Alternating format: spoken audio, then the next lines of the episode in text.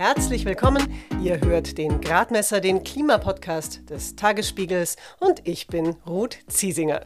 Wenn ihr hier regelmäßig reinhört, habt ihr es vielleicht gemerkt. Vergangene Woche ist der Gradmesser ausgefallen. Das tut mir leid, ich war krank. Deshalb freut es mich umso mehr, dass ihr jetzt wieder mit dabei seid. Und es geht, wie ursprünglich geplant, um nachhaltiges Investieren und die Rolle der Finanzwirtschaft in der Klimakrise eigentlich geht es, wenn wir ganz ehrlich sind, hier auf den Kapitalmärkten gar nicht so sehr um das Thema Nachhaltigkeit, sondern es geht um Risikomanagement. Und dass jetzt die Akteure natürlich sich hinstellen und sagen, ja, eigentlich haben wir uns das schon immer gewünscht und Nachhaltigkeit ist schon immer Teil unserer DNA gewesen. Sie glauben gar nicht, wie oft ich diesen Spruch in den letzten paar Monaten gehört habe. Nachhaltigkeit war schon immer Teil unserer DNA und deswegen geben wir jetzt da richtig Gas ist ja schön, also freut mich auch und das dürfen die Unternehmen auch gerne machen und dann dürfen sie vorauslaufen oder um das ein bisschen einzuschränken, die meisten wissen, es kommt eh. Christian Klein ist Professor für Sustainable Finance, für nachhaltige Finanzwirtschaft.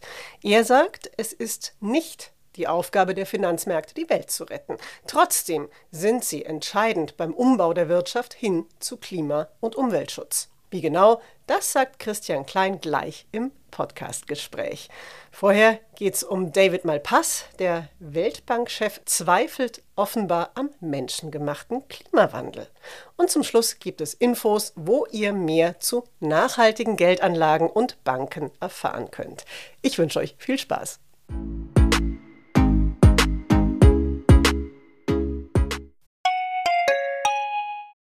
Wie geht es weiter mit der Europäischen Union? Präsidentschaftswahlen in den USA, EU-Parlamentswahlen, geopolitische Krisen und wirtschaftliche Schwierigkeiten. Wir suchen Lösungen für diese Herausforderungen. Am 19. und 20. März auf der digitalen Europakonferenz von Handelsblatt, Die Zeit, Tagesspiegel und Wirtschaftswoche. Über die Zukunft Europas sprechen wir mit Bundeskanzler Olaf Scholz, Wirtschaftsminister Robert Habeck und vielen mehr. Kostenlose Anmeldung unter europe20xx.de. okay, do, let me just be as clear as I can. Do you accept the scientific consensus that the man made burning of fossil fuels is rapidly and dangerously warming the planet? I, I, I, don't know if everyone wants to comment on that. At what we are doing is having impactful projects that reduce will, greenhouse will you answer gas emissions. We have a mission of a World Bank that's powerful. Will you answer the question? Is that? I'm, Ich bin kein Wissenschaftler. David Malpass, Chef der Weltbank, sagt das bei einer Veranstaltung Ende September. Ein Reporter der New York Times hat ihn zuvor mehrfach gefragt, ob er der Tatsache zustimmt, dass das massive Verbrennen von Öl und Erdgas die Erderwärmung gefährlich vorantreibt. Ich bin kein Wissenschaftler. Das ist die klassische Ausflucht der Klimawandelleugner. Warum das ein besonderes Problem ist, wenn der Chef der größten Entwicklungsbank der Welt einer ist, sagt Ute Kotschi von der NGO Urgewalt. Die Weltbank müsste eigentlich sagen, ihr Regierungen, ihr müsst raus aus Kohle, Öl und Gas, ihr müsst rein in die erneuerbaren Energien.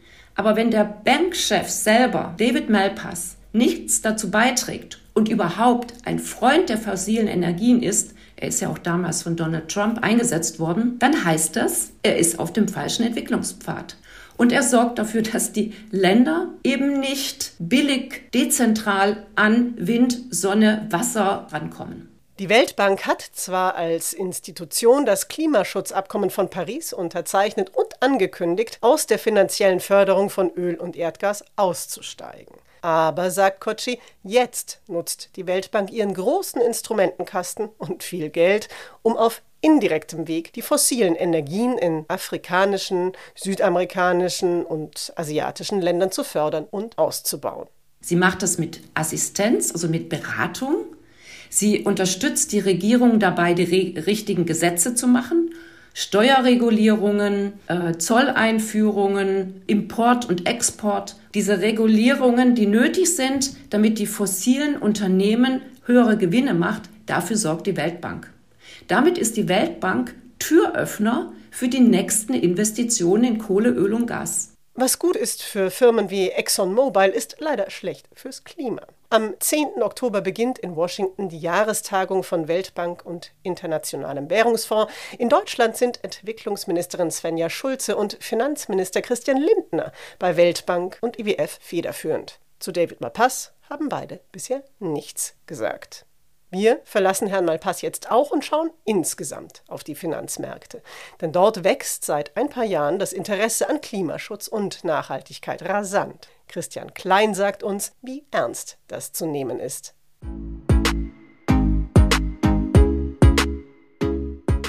Christian Klein ist Professor für nachhaltige Finanzwirtschaft an der Uni Kassel. Er hat die Wissenschaftsplattform Sustainable Finance Deutschland mitgegründet und sitzt dem Nachhaltigkeitsbeirat der Bayer AG vor. Gesprochen haben wir im Videocall. Mit Finanzmärkten und äh, vor allem mit Investmentfonds verbinden ja viele von uns vor allem erstmal das Streben nach Profit und Gewinn für den Investor und das dann oft auch ohne Rücksicht auf Verluste von anderen.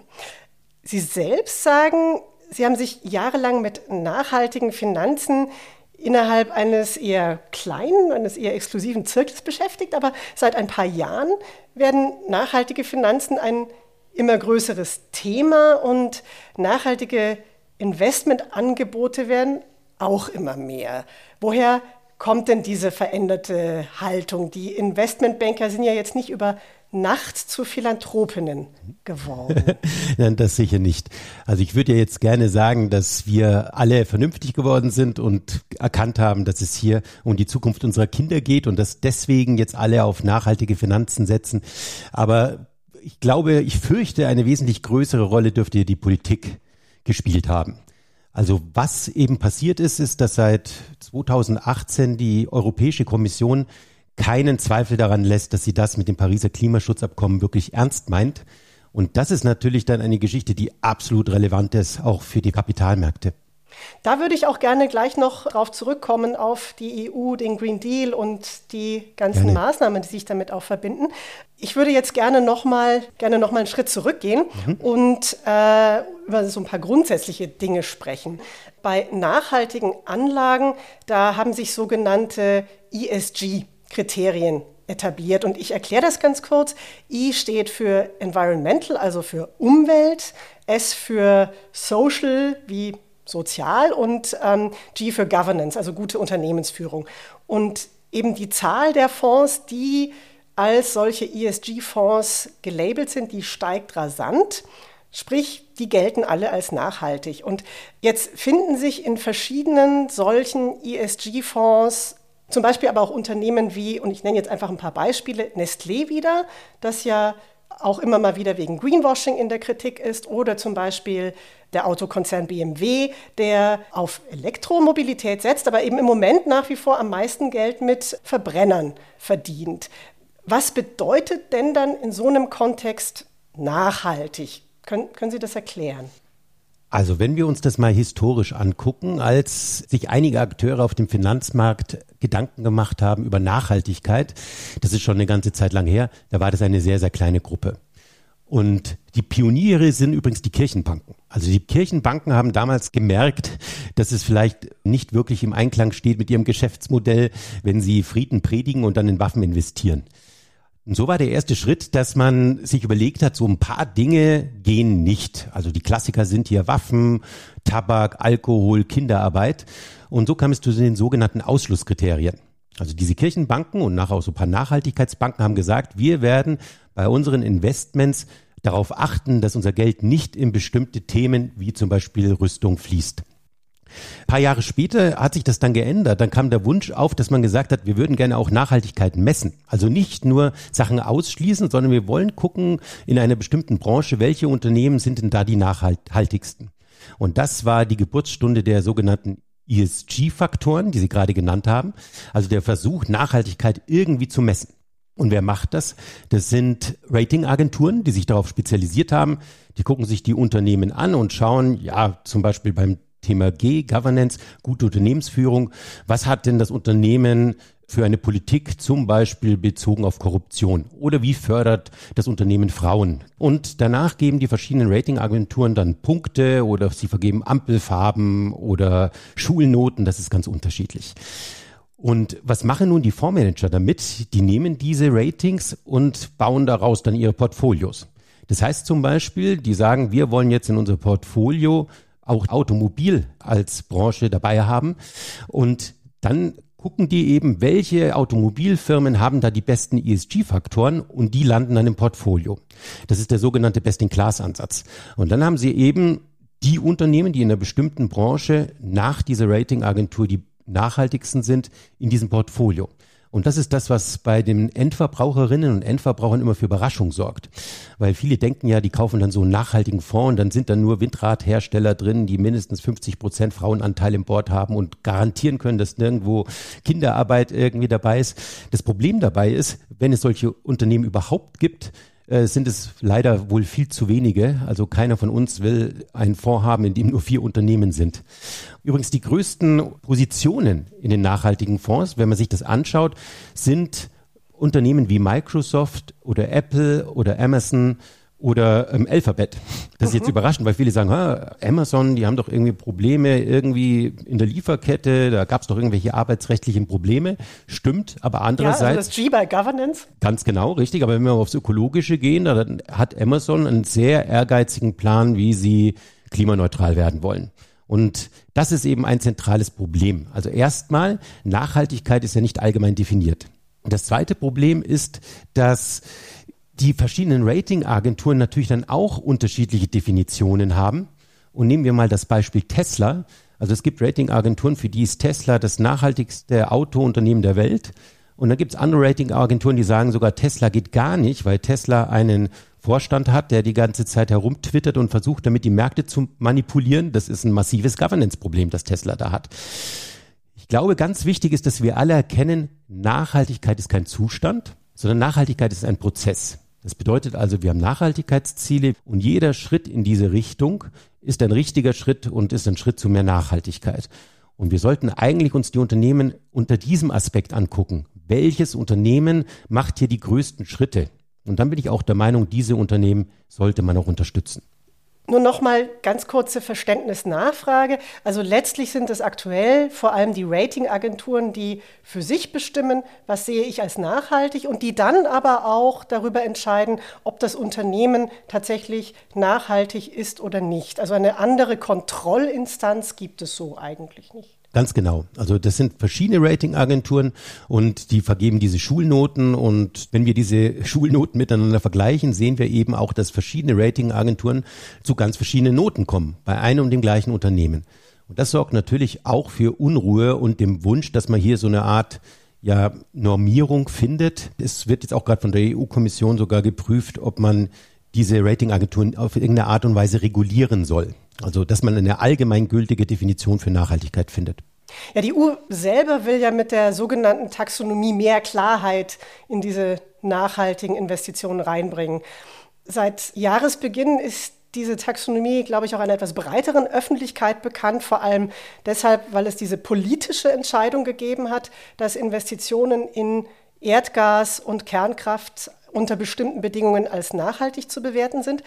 Aber tatsächlich geht es ja noch um viel mehr. Also das sind ja hunderte von Seiten und Vorgaben, die die Taxonomie umfasst. Können Sie vielleicht kurz umreißen oder naja kurz, also können Sie vielleicht umreißen, was das Ziel der Taxonomie ist, wie dabei vorgegangen wird und was da im kommenden Jahr noch dazu kommt, zusätzlich zu den Vorgaben zum Klimaschutz? Also vorweg, es sind keine hunderte Seiten, es sind tausende von Seiten inzwischen. Und die Geschichte der Taxonomie ist folgende. Ich habe vorhin schon angedeutet, vor vier Jahren war das ungefähr, als die EU-Kommission gesagt hat, wir machen das jetzt, wir wollen wirklich das Pariser Klimaschutzabkommen einhalten und wir brauchen dazu die Finanzmärkte. Denn diese Transformation, die uns bevorsteht, die kann man mit öffentlichen Mitteln, also mit Steuergeldern überhaupt nicht finanzieren. Das ist viel zu wenig. Wir brauchen private Mittel. Und die EU-Kommission hat in einem Strategiepapier ganz klar geschrieben, sie wollen die Kapitalflüsse auf den Finanzmärkten umleiten von nicht nachhaltigen Aktivitäten in nachhaltige Aktivitäten. Das muss man sich mal auf der Zunge zergehen lassen. Die sagen also ganz klar, wir leiten Kapitalströme um und zwar so, dass nachhaltige Sachen finanziert werden und nicht nachhaltige eben nicht. Und dann ist natürlich das zentrale Problem, ja, was ist jetzt nachhaltig und was nicht? Und da hat die EU-Kommission gesagt, das definieren wir. Wir machen das und wir brauchen dazu ein Ja. Und als ich das gehört habe, habe ich tatsächlich lachen müssen, weil ich mir gedacht habe, na ja, es gibt Kolleginnen und Kollegen, die seit 40 Jahren im Bereich Nachhaltigkeit forschen und die streiten sich auch seit 40 Jahren, was jetzt nachhaltig sein soll und was nicht. Und jetzt kommt die EU-Kommission und sagt, wir machen das in einem Jahr. Und was hat die EU-Kommission gemacht? Sie hat einen Expertenrat zusammengerufen. Das waren Spezialisten, also Wissenschaftler, Praktiker, NGOs. Die haben das ehrenamtlich gemacht, das muss man betonen. Also ich sage immer, das waren positiv Verrückte, jede Menge Arbeit und keiner hat es mitbekommen. Ähm, und die haben das richtig, richtig gut gemacht. Also ich bin ein großer Fan dieser Taxonomie, weil schon mal der Ansatz ein ganz anderer ist. Die Taxonomie denkt nämlich genau so, die sagt, es gibt Nachhaltigkeitsziele, eine davon ist zum Beispiel Klimawandel aufhalten, aber es gibt noch andere, sowas wie Biodiversität und Kreislaufwirtschaft. Und die EU-Kommission hat gesagt, wir fangen jetzt mal mit dem Klimawandel an. Und dann haben sie geguckt, wo sind hier die großen Hebel? Also wir wollen klimaneutral werden, wir wollen CO2 auf Null setzen. Und dann erkennt man eben, dass das Thema sehr komplex ist. Denn wenn wir uns das angucken, am meisten CO2 wird in Deutschland ausgestoßen von drei Branchen und das ist Stahl, Beton und Zement. Also sagt die EU-Kommission, diesen Industrien müssen wir irgendwie helfen. Und dann haben die sehr technisch gesagt, wenn du es schaffst, zum Beispiel eine Tonne Stahl zu produzieren und dabei weniger als so und so viel CO2 auszustoßen, dann bist du taxonomiekonform, dann bist du nachhaltig. Und mit dieser einfachen Idee haben sie aus meiner Sicht was Geniales geschafft, nämlich, dass sie für alle Branchen, für alle Aktivitäten, die irgendwas mit CO2 zu tun haben, vorgeben, technische Richtlinien, wenn du es schaffst, hier runterzukommen, dann bist du nachhaltig. Und dann ist plötzlich ein Unternehmen wie ThyssenKrupp nachhaltig, weil die es halt schaffen, diese sehr, sehr strengen und sehr ehrgeizigen Ziele zu erfüllen.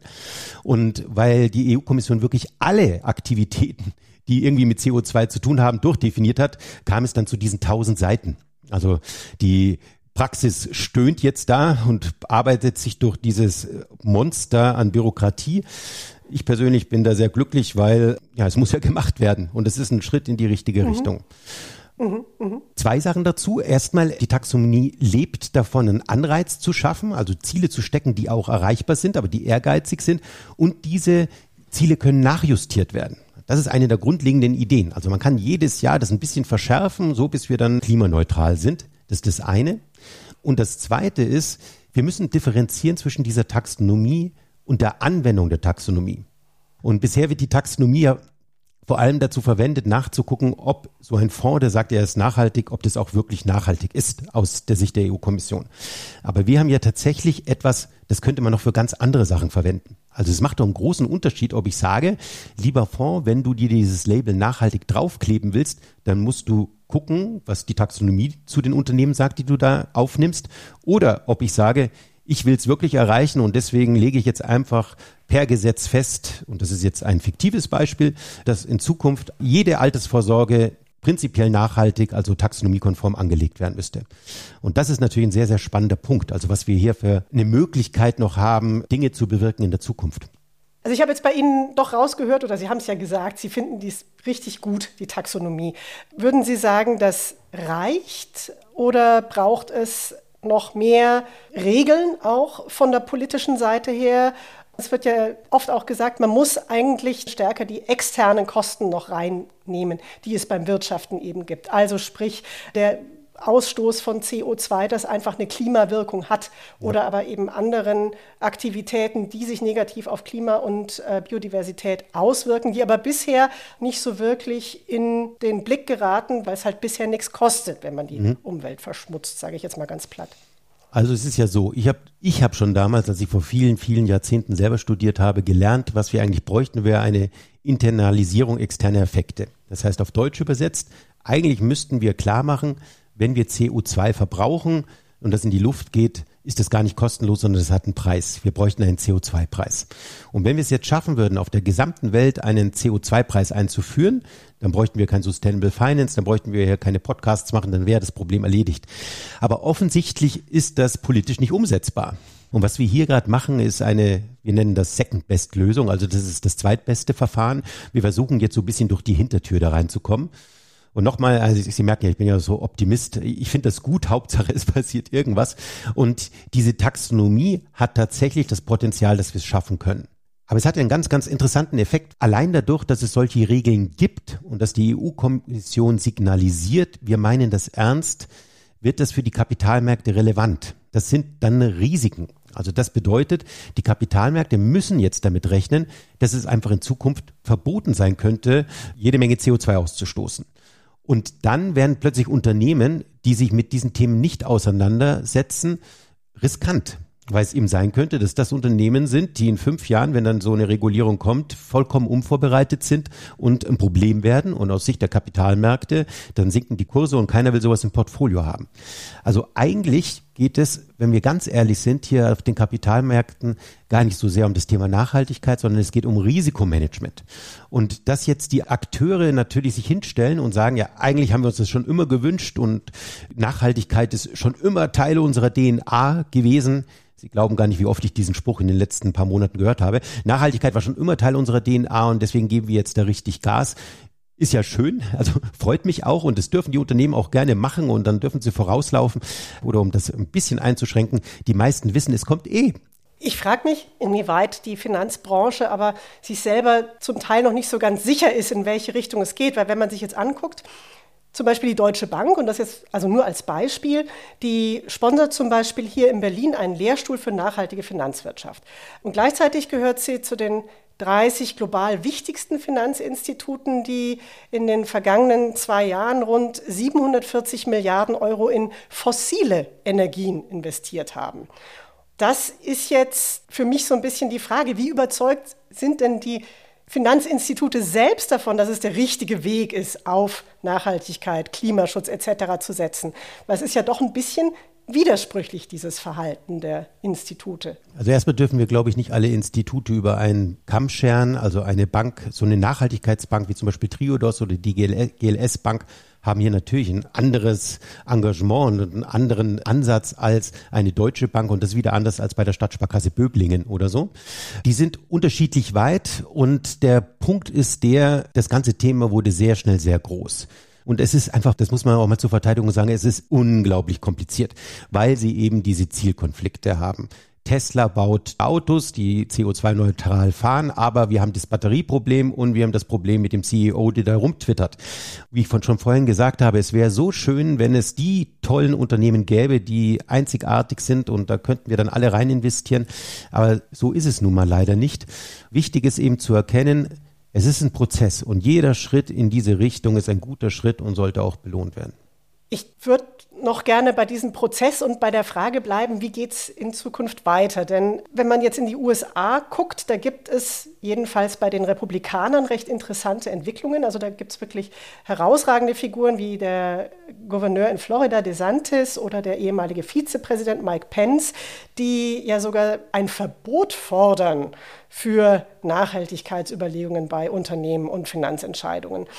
Und auf der anderen Seite haben jetzt gerade erst Großanleger in einem offenen Brief an, ich glaube, 70 Finanzminister und Ministerinnen gefordert, dass die sich bitte massiv dafür einsetzen sollen, und das muss ich jetzt vorlesen, alle öffentlichen und privaten Finanzflüsse an den globalen Biodiversitätszielen und Vorgaben auszurichten. Also das ist ja total gegensätzlich. Und was, was glauben Sie, was, was bedeutet das eigentlich auch für die Entwicklung auf den Finanzmärkten? Und es kann ja keine Spaltung zwischen USA und Europa geben. Das funktioniert ja nicht. Das sind zwei Fragen, die Sie mir stellen. Komme ich mal zur zweiten. Was bedeutet das für die Entwicklung auf den Finanzmärkten? Also ich bin Professor für Sustainable Finance, aber ich sage ganz klar, die Aufgabe von Kapitalmärkten ist es nicht, die Welt zu retten, sondern die Aufgabe von Kapitalmärkten ist es, aus der Chance und dem Risiko einer Anlage einen Preis zu basteln. Und letztendlich geht es da um Wetten. Also was Kapitalmärkte machen ist, sie schließen eine Wette ab, wie sich unsere Welt entwickeln wird, zum Beispiel wie die Welt mit dem Pariser Klimaschutzabkommen umgehen wird. Und ich finde, wir haben ziemlich deutlich in den letzten Jahren gesehen, dass immer mehr darauf gewettet wurde, dass tatsächlich das Pariser Klimaschutzabkommen ernst gemeint wird. Das ist gut. Und jetzt sehr spannend vor dem Ukraine-Konflikt und der Energieknappheit merken wir, ein paar Wetten ändern sich. Ähm, aber das ist nochmal ein anderes Thema, können wir gerne drüber reden nachher.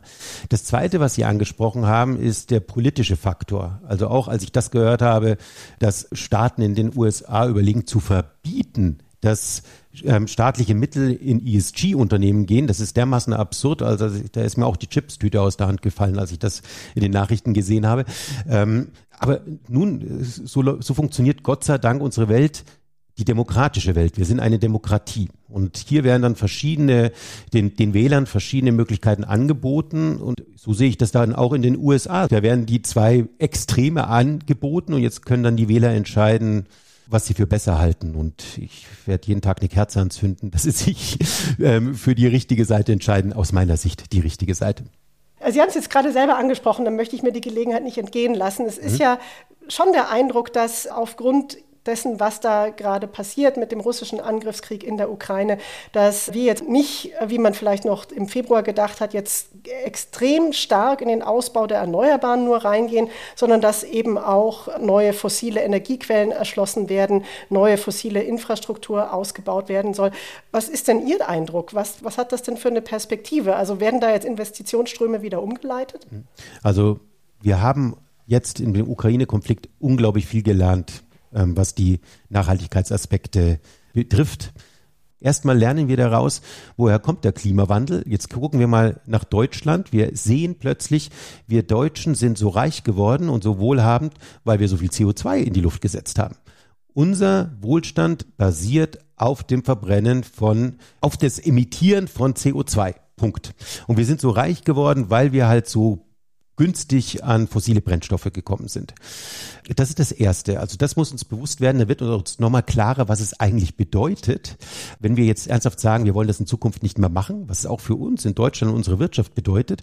Und es erklärt auch ein bisschen, und das ist auch vielen nicht so klar, die großen Bremser, das ist wieder meine Wahrnehmung, in den letzten Jahren, als das Ganze richtig losging, in Europa waren unter anderem Polen und Deutschland. Also auf EU-Ebene hat Deutschland gebremst und der Grund dafür ist eben das, was wir jetzt sehen. Wir sind unglaublich abhängig von, von fossilen Brennstoffen.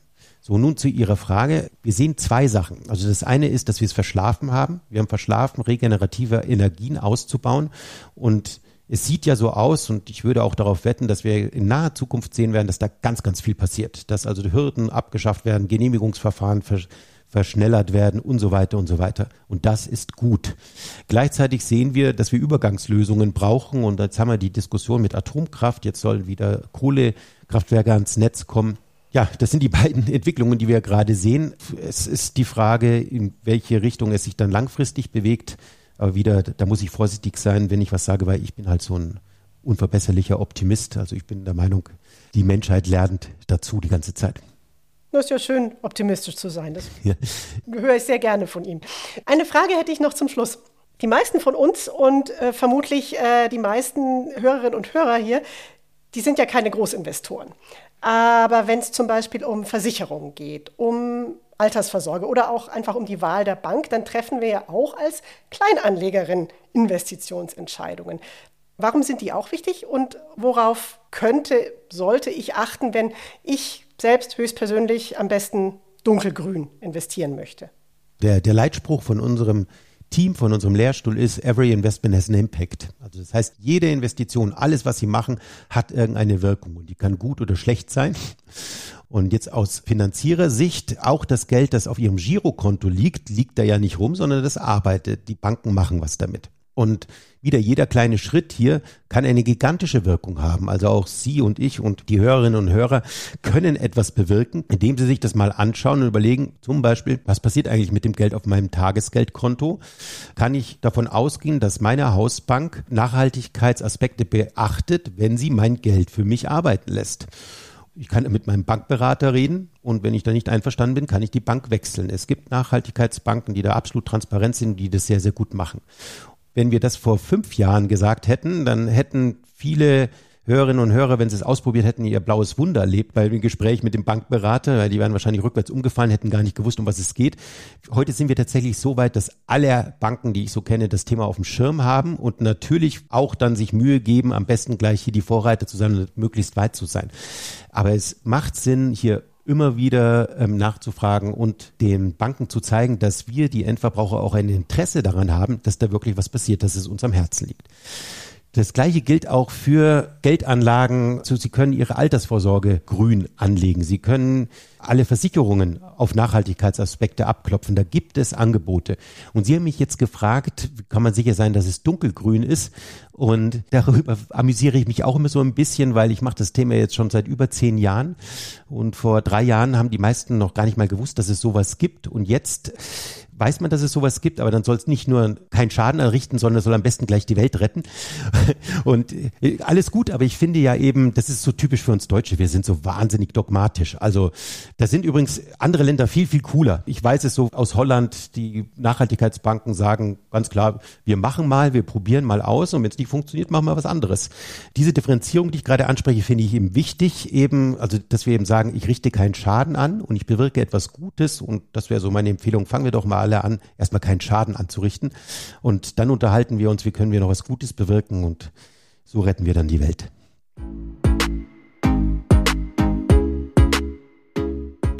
Christian Klein sagt es selbst, er ist unverbesserlicher Optimist. Er geht davon aus, dass sich letztlich die vernünftigen Entscheidungen schon durchsetzen. Und er sagt auch, was jede und jeder von uns tut, alles hat einen Einfluss. Bei ersterem drücke ich jetzt einfach mal uns allen die Daumen, dass er recht hat.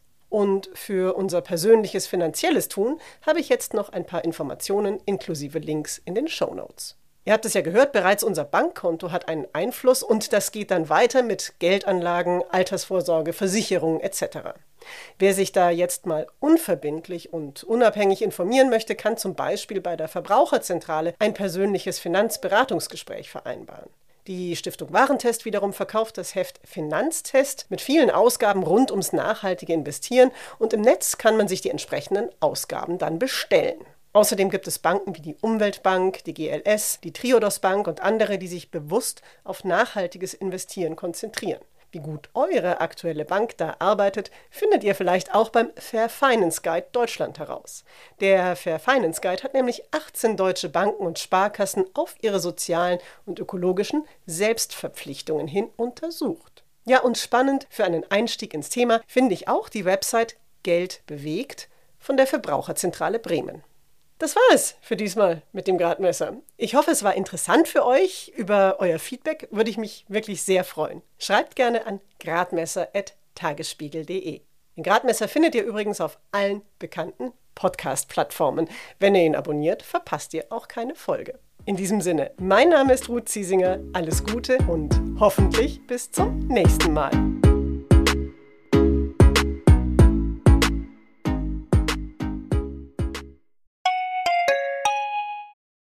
Wie geht es weiter mit der Europäischen Union? Präsidentschaftswahlen in den USA, EU-Parlamentswahlen, geopolitische Krisen und wirtschaftliche Schwierigkeiten. Wir suchen Lösungen für diese Herausforderungen. Am 19. und 20. März auf der digitalen Europakonferenz von Handelsblatt, Die Zeit, Tagesspiegel und Wirtschaftswoche. Über die Zukunft Europas sprechen wir mit Bundeskanzler Olaf Scholz, Wirtschaftsminister Robert Habeck und vielen mehr. Kostenlose Anmeldung unter europe20xx.de.